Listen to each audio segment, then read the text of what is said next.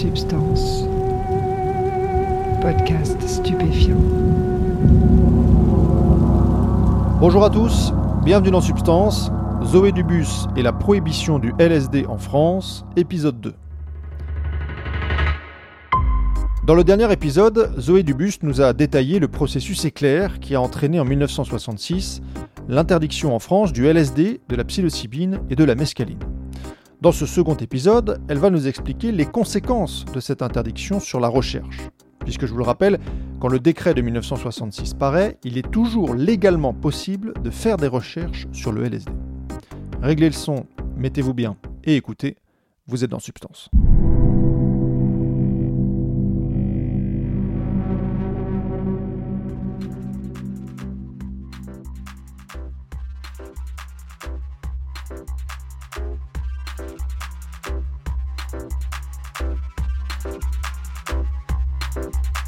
L'impact, il est quasiment immédiat et ce qui est, euh, enfin, ce qu'on voit vraiment euh, euh, tout de suite, c'est que les personnes qui utilisent, les scientifiques qui utilisent à ce moment-là le LSD sont complètement pris au dépourvu. Euh, ils s'attendent pas du tout à voir arriver euh, cette vague de condamnation. Euh, et la décision, elle est tellement rapide qu'ils n'ont pas du tout le temps de s'organiser et de pouvoir exposer leur point de vue et discuter justement avec les instances politiques pour mettre en place une législation qui permette effectivement de continuer les études. En fait, ce qui se passe, c'est que la législation, elle est prise tellement vite que ça va empêcher concrètement la continuation des études.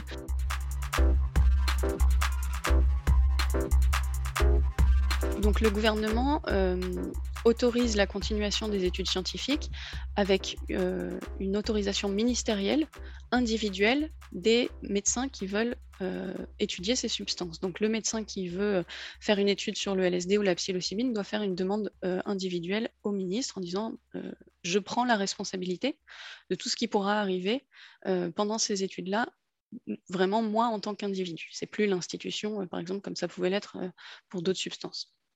Donc ça, ça va avoir un impact important parce que, euh, évidemment, euh, on s'inquiète beaucoup des risques euh, que peuvent causer les psychédéliques, puisque on n'a pas de données scientifiques qui permettent de confirmer que les, par exemple, les, il y a beaucoup d'articles de, la presse à scandale américaine qui disent qu'il euh, pourrait y avoir des troubles chromosomiques liés à l'usage de, LSD. Donc, euh, les femmes qui seraient enceintes euh, et qui prendraient du LSD transmettraient des pathologies génétiques à, leurs enfants. Il y a des inquiétudes comme ça qui sont diffusées et le temps scientifique, il est très long. Donc, pour pouvoir démontrer que non, il n'y a pas d'impact chromosomique de la consommation de LSD, ça va prendre plusieurs années. Euh, d'ici là, les scientifiques qui utilisent le LSD, bah, ils savent pas, euh, ils peuvent pas, euh, ils sont quand même assez inquiets sur, sur l'usage de cette substance-là. Et donc, ne serait-ce que pour ça, prendre le risque de dire bon, bah, moi, je veux quand même étudier le LSD et je vais prendre sur moi la responsabilité de tout accident qui pourrait arriver par la suite, évidemment, les scientifiques le font pas. Donc, rien que pour ça, les, études vont s'arrêter assez rapidement. Ensuite, les démarches administratives sont extrêmement longues pour pouvoir demander à faire une étude sur, euh, sur la substance. Et puis le coût va du coup être aussi euh, augmenté. Donc on a très rapidement des chercheurs qui expliquent qui, concrètement dans les réunions scientifiques auxquelles ils participent, qui disent moi je, voudrais utiliser la psilocybine par exemple, mais j'ai pas pu parce que ma demande n'a pas abouti parce que j'ai fait une demande à partir du pharmacien. Donc c'est le pharmacien qui a demandé à utiliser la substance parce que c'est lui qui va la garder Sauf que pour l'État, ce n'est pas le pharmacien qui doit euh, faire la demande, c'est le médecin qui va faire les expériences. Donc la législation euh, ne prend pas en compte les pratiques réelles en fait de la médecine de cette époque. Pour les médecins, c'est plus logique que ce soit le pharmacien qui, euh, fasse la demande, puisque c'est lui qui va s'occuper de la substance. Donc voilà, à la fois la législation, mais aussi la charge administrative et le coût que ça va représenter euh, euh, bah, d'avoir une personne qui va faire des, des dossiers de demande pour ceux qui euh, travailler sur une substance, etc. Tout ça fait que les études s'arrêtent et les études qui étaient encore en cours Donc il y avait plusieurs études qui étaient menées depuis soit la fin des années 50, soit le début des années 60, qui étaient financées par l'INSERM, donc une institution de l'État. S'arrête en 1967. Donc, toutes les demandes de financement qui avaient été faites en 1966 pour 1967 sont, sont annulées, ne sont pas reconduites. Et là encore, il y a les, médecins qui, qui sont à la tête de ces études-là, qui font des courriers pour dire je ne comprends pas pourquoi vous arrêtez mon étude. Elle est reconnue sur un plan international. Il y a par exemple Jean Thuillet, euh, qui est donc le premier euh, scientifique français à avoir obtenu du LSD en 1951, qui a pu euh, qui a fait des recherches qui sont vraiment reconnues sur un plan international au niveau du cerveau, qui a posé des brevets pour le CNRS, pour l'INSERM, euh, grâce à cette substance-là, et qui voit ses études s'arrêter en 1967. Euh, j'ai pas le retour, j'ai que la lettre de Jean Thuillet euh, à l'INSERM pour dire pourquoi vous arrêtez cette étude-là. J'ai pas la réponse, mais en tout cas, le fait est que l'étude s'arrête, enfin, les financements s'arrêtent, et donc concrètement, l'étude s'arrête aussi. Il y a des études qui ont continué en France jusqu'au moins 1977, mais que sur le cerveau donc des études sur le, fonctionnement expérimental euh, du, cerveau, plus chez l'être humain. Visiblement, toutes les études euh, s'arrêtent en France en 1966-1967. Euh, c'est le cas en fait dans la plupart des pays occidentaux qui utilisaient le LSD. le LSD va être classé dans le tableau des stupéfiants de l'ONU en 1971. Et donc, en fait, le, fait de classer des substances dans le tableau des stupéfiants systématiquement, ça fait que les études s'arrêtent sur ces substances parce que d'un côté, les démarches pour obtenir des autorisations sont euh, rendues effectivement trop compliquées et trop coûteuses pour que les équipes euh, euh, proposent des, études sur ces substances. Et par ailleurs, c'est des produits qui sont désormais plus compris que comme des drogues dangereuses. Et donc, les scientifiques arrêtent de les percevoir comme des médicaments ou comme des substances qui pourraient avoir un intérêt expérimental. Quand on pense au potentiel qui se dévoile au fur et à mesure des études sur les psychédéliques aujourd'hui, c'est assez vertigineux de savoir que les recherches ont stoppé net à cause d'une brusque panique morale dans les médias. On a tout simplement perdu 40 ans. Combien de personnes malades auraient pu avoir une vie plus facile grâce aux psychédéliques si les journalistes et le monde politique, en France et ailleurs, avaient su garder la tête froide? Les études sur les psychédéliques et en particulier le LSD dans les années 50 et 60, des années 50 aux années 70, dans les pays, euh, la plupart des pays occidentaux, notamment les pays anglo-américains avec le Canada, l'Angleterre et, le, et, les États-Unis, euh, étaient plutôt positives, euh, montraient vraiment des résultats thérapeutiques dans plein d'indications différentes. Et pour certaines, les études qui reprennent aujourd'hui confirme les bons résultats qui avaient été obtenus dans les années 50 et, 60. Euh, Donc ces études qui reprennent ne reprennent pas euh, à partir de rien. En fait, elles se basent sur les indications qui avaient été faites dans les années 50-70 et confirment vraiment les bons résultats jusqu'à présent qui avaient été observés. Donc, euh, pendant cette première vague d'études, on a vraiment eu un grand nombre d'études qui ont démontré un intérêt thérapeutique de ces substances-là. Aujourd'hui, euh, ces recherches reprennent. Alors, pas seulement aux États-Unis, en fait, les États-Unis sont même assez. Euh, euh, Ce n'est pas eux qui font la majorité des études, c'est en Angleterre qu'il y a le, plus d'études pour l'instant, mais il y a des études en, en, Russie, il y a des études en Allemagne, il y a des études en Portugal, il y a eu des études en Espagne, en Israël beaucoup aussi. Bref, la plupart des pays occidentaux en fait reprennent depuis une vingtaine d'années les études sur les psychédéliques en fonction aussi euh, bah, de, l'histoire de ces substances dans, les pays. C'est-à-dire que la Suisse, par exemple, euh, dans laquelle on a découvert euh, le, LSD, mais qui a aussi été à l'origine de la synthétisation de la psilocybine, donc c'est Albert Hoffman qui a synthétisé les deux substances, le et la psilocybine, la Suisse a une histoire particulière avec les psychédéliques les études se sont arrêtées un peu dans les années 70 comme un peu partout, mais ont repris à la fin des années 80. Euh, c'est le premier pays euh, dans lequel il y a une étude euh, sur le LSD utilisé chez l'humain dans le cadre des soins palliatifs. C'est la première étude qui a émergé en, 2014.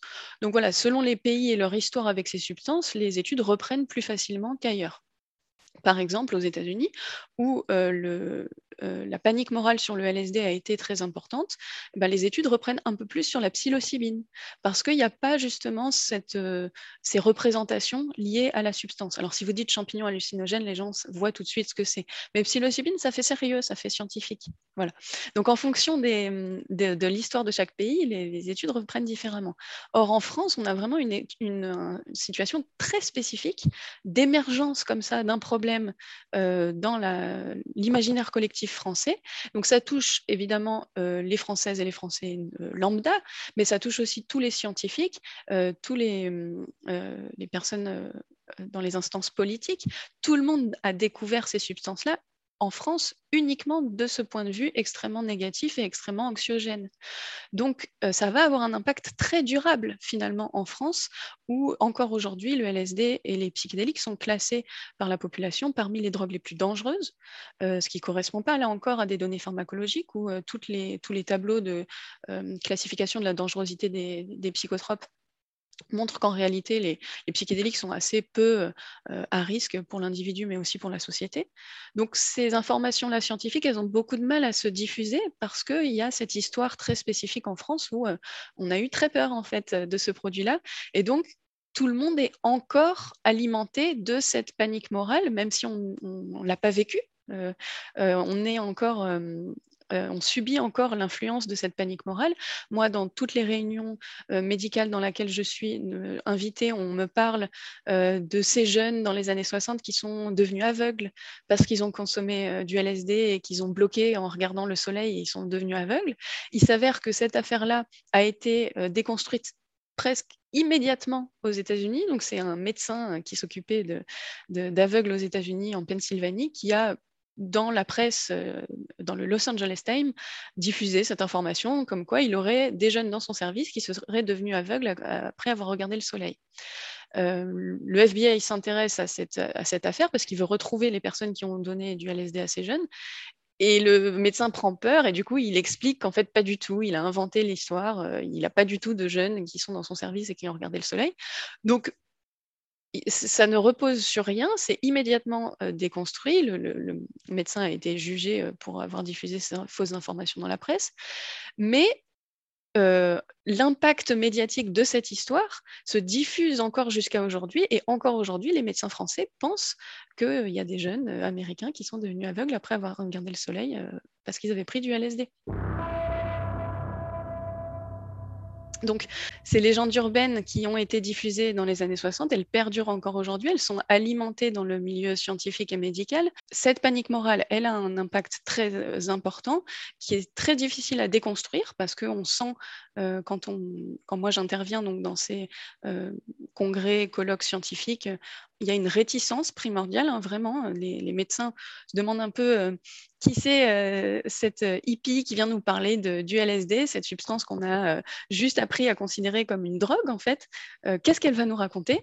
Et puis finalement, quand on amène des, données légitimes, qu'on montre d'où viennent ces réticences, ben, euh, les, scientifiques et les médecins sont tout à fait euh, euh, à l'écoute et ils sont intéressés et ils conviennent que effectivement leur crainte repose beaucoup plus sur des idées reçues qui sont transmises notamment par les médias que sur des données scientifiques, c'est-à-dire qu'ils n'ont jamais été consultés effectivement la pharmacologie par exemple des psychédéliques pour constater que ben, en fait c'est pas du tout addictif ou c'est pas toxique par exemple. Voilà, donc euh, euh, cette réticence primordiale, euh, quand on amène des données qui sont considérées par, par ces scientifiques comme légitimes, elle retombe assez facilement. Mais c'est un travail sur le long terme parce que il faut faire tout ce travail de déconstruction en fait des idées reçues et des légendes urbaines qui perdurent jusqu'à aujourd'hui.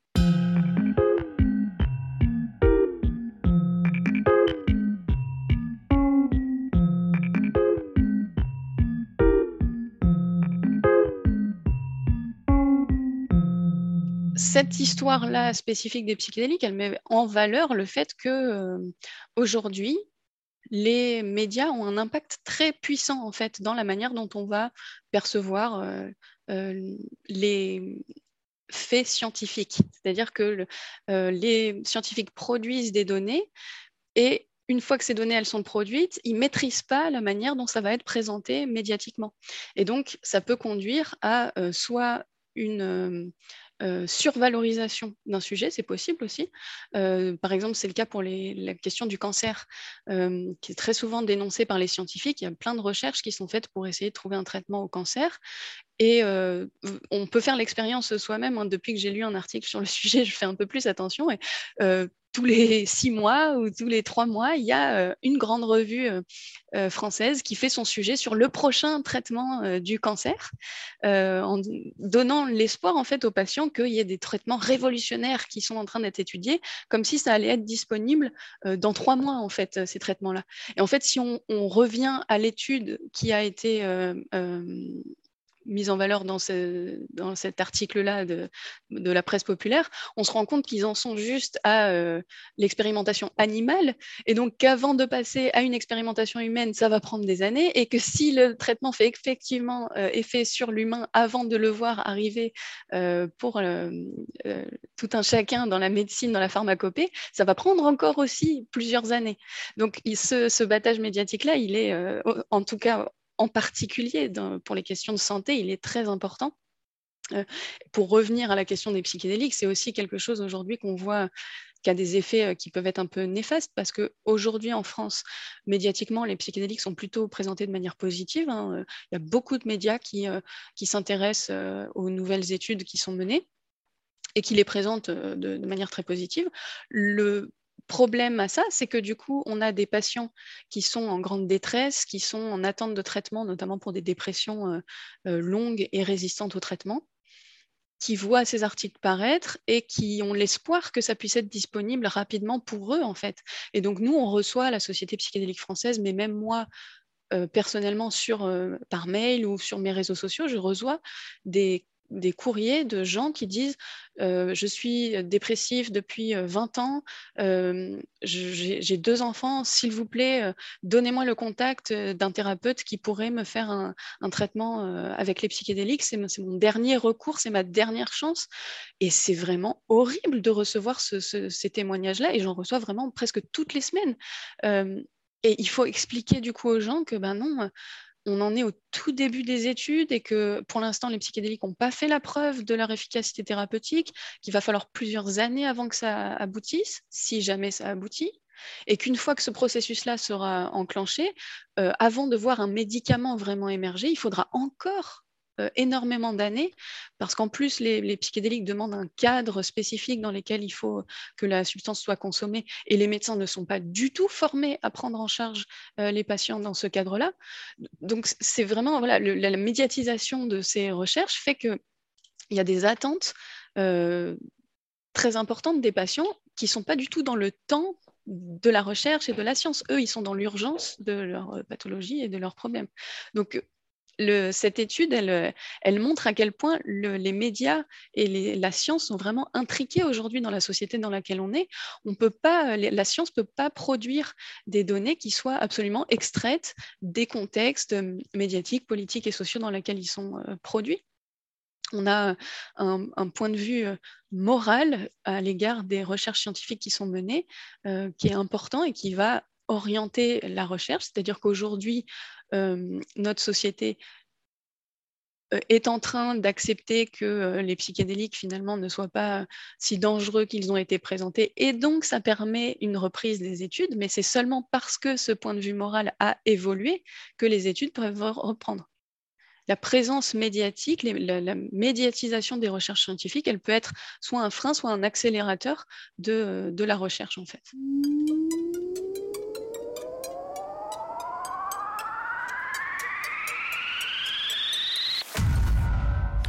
Et donc aujourd'hui, il y a un vrai bouillonnement autour des psychédéliques, avec des études qui bourgeonnent un peu partout, même en France. Parce que Zoé Dubus m'a appris que des travaux allaient être lancés cette année par des chercheurs français. Donc étonnamment, contrairement à ce que j'ai dit tout à l'heure euh, pour la psilocybine qui, est moins, qui subit moins de représentations négatives, en France, c'est le LSD qui, serait la première substance qui sera réutilisée chez, enfin réétudiée chez l'être humain. Et il y a d'autres équipes de recherche qui sont en train de se positionner pour proposer des, euh, des demandes de financement Le problème, c'est que ça se chiffre en, centaines de milliers, voire millions d'euros. C'est des, recherches qui sont très chères à mener parce qu'il faut s'encadrer de tout un cadre très rigide pour assurer que euh, les études sont faites dans un cadre très rigoureux. Par exemple, il faut une autorisation spéciale pour pouvoir transporter la substance de la personne qui la produit donc euh, du chimiste qui euh, produit la substance à l'équipe de recherche qui est dans son hôpital. C'est à deux endroits différents. Et donc, il faut que la personne qui va être en charge de transporter la substance ait une autorisation spéciale pour avoir sur elle cette substance-là. Et donc, tout ça, bah, c'est un coût, euh, c'est un coût humain et un coût financier. voilà, c'est vraiment des, c'est une aberration qui, freine, là encore, hein, très fortement la recherche. Donc il y a des équipes pour l'instant qui se positionnent, mais ça devrait arriver dans les prochaines années. Le problème, encore une fois, c'est que ça ne veut pas dire d'abord que ces études vont démontrer un usage thérapeutique. Et si elles le font, effectivement, s'il y a un consensus qui, émerge dans les prochaines années pour dire, OK, visiblement, dans telle et telle indication, les psychédéliques sont utiles, il faudra euh, un bouleversement profond de la médecine, euh, en tout cas dans la prise en charge de, ces patients euh, spécifiques qui seront traités avec les psychédéliques et une prise en charge, enfin une transformation aussi des, locaux dans lesquels euh, ces, prises en charge se font, parce qu'on ne peut pas mettre un patient tout seul dans une pièce blanche et lui donner un psychédélique, puis lui dire vas-y, fais ton expérience, et puis on, on, revient te chercher dans 8 heures. Il faut tout un accompagnement qui là aussi est très coûteux. Donc, comment est-ce que ça sera remboursé? Parce qu'il y a des grandes entreprises euh, en ce moment, aux États-Unis notamment, qui euh, euh, font beaucoup d'argent en produisant des psychédéliques et qui font payer des milliers de dollars la dose, une dose unique. Donc, comment est-ce qu'on va pouvoir acheter ces substances-là? Comment est-ce que ça sera remboursé? Dans quel type de structure est-ce que ça sera disponible? Est-ce que ça sera que dans des cliniques privées super chères pour une élite? Ou est-ce que l'hôpital public euh, permettra d'avoir recours à ces substances-là? Tout ça, c'est des questions qui vont devoir se poser dans les prochaines années. Et donc, on n'y est pas. On n'y est pas du tout encore, en fait. Que ce soit en France ou dans les autres pays, hein, ça, c'est aussi euh, des questions qui se posent aux États-Unis, en Angleterre. Euh, les, mêmes questions se posent. Hein qui va finalement pouvoir avoir accès à ces traitements-là si jamais ils, sont rendus disponibles. Mais évidemment, la science est une chose et la pratique populaire en est une autre. Aujourd'hui, les psychédéliques sont une classe de drogue consommée à large échelle par toutes sortes de gens. Certains les utilisent de manière festive, d'autres avec des buts d'introspection ou avec des objectifs spirituels, d'autres enfin plutôt pour le côté thérapeutique. Depuis que la science a perdu le droit d'explorer l'univers psychédélique, le peuple s'en est emparé. Il est probable que ces deux approches vont désormais cohabiter l'usage en dehors du cadre médical, il va certainement s'accroître.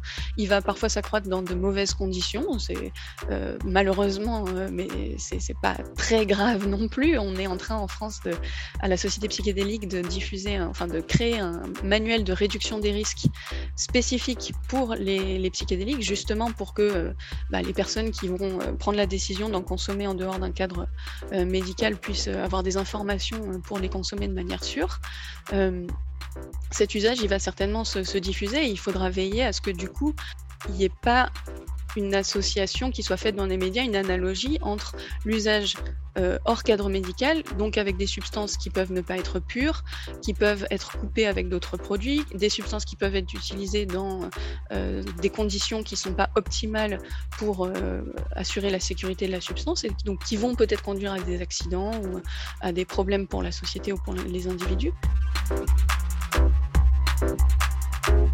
Il ne faut surtout pas que euh, dans les médias, ces consommations-là soient assimilées aux euh, essais cliniques qui euh, utilisent des substances qui sont pures, qui sont contrôlées dans un cadre spécifiquement organisé pour que ça se passe bien, etc.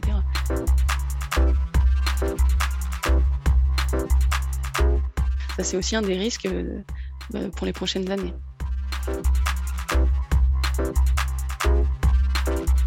Si vous voulez lire en entier l'article de Zoé Dubus, il est disponible en accès libre sur le site erudit.org.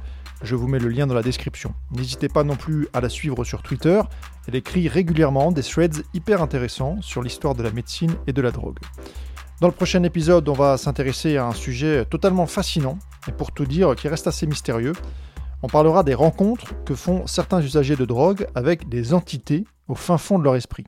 D'ici là, portez-vous bien.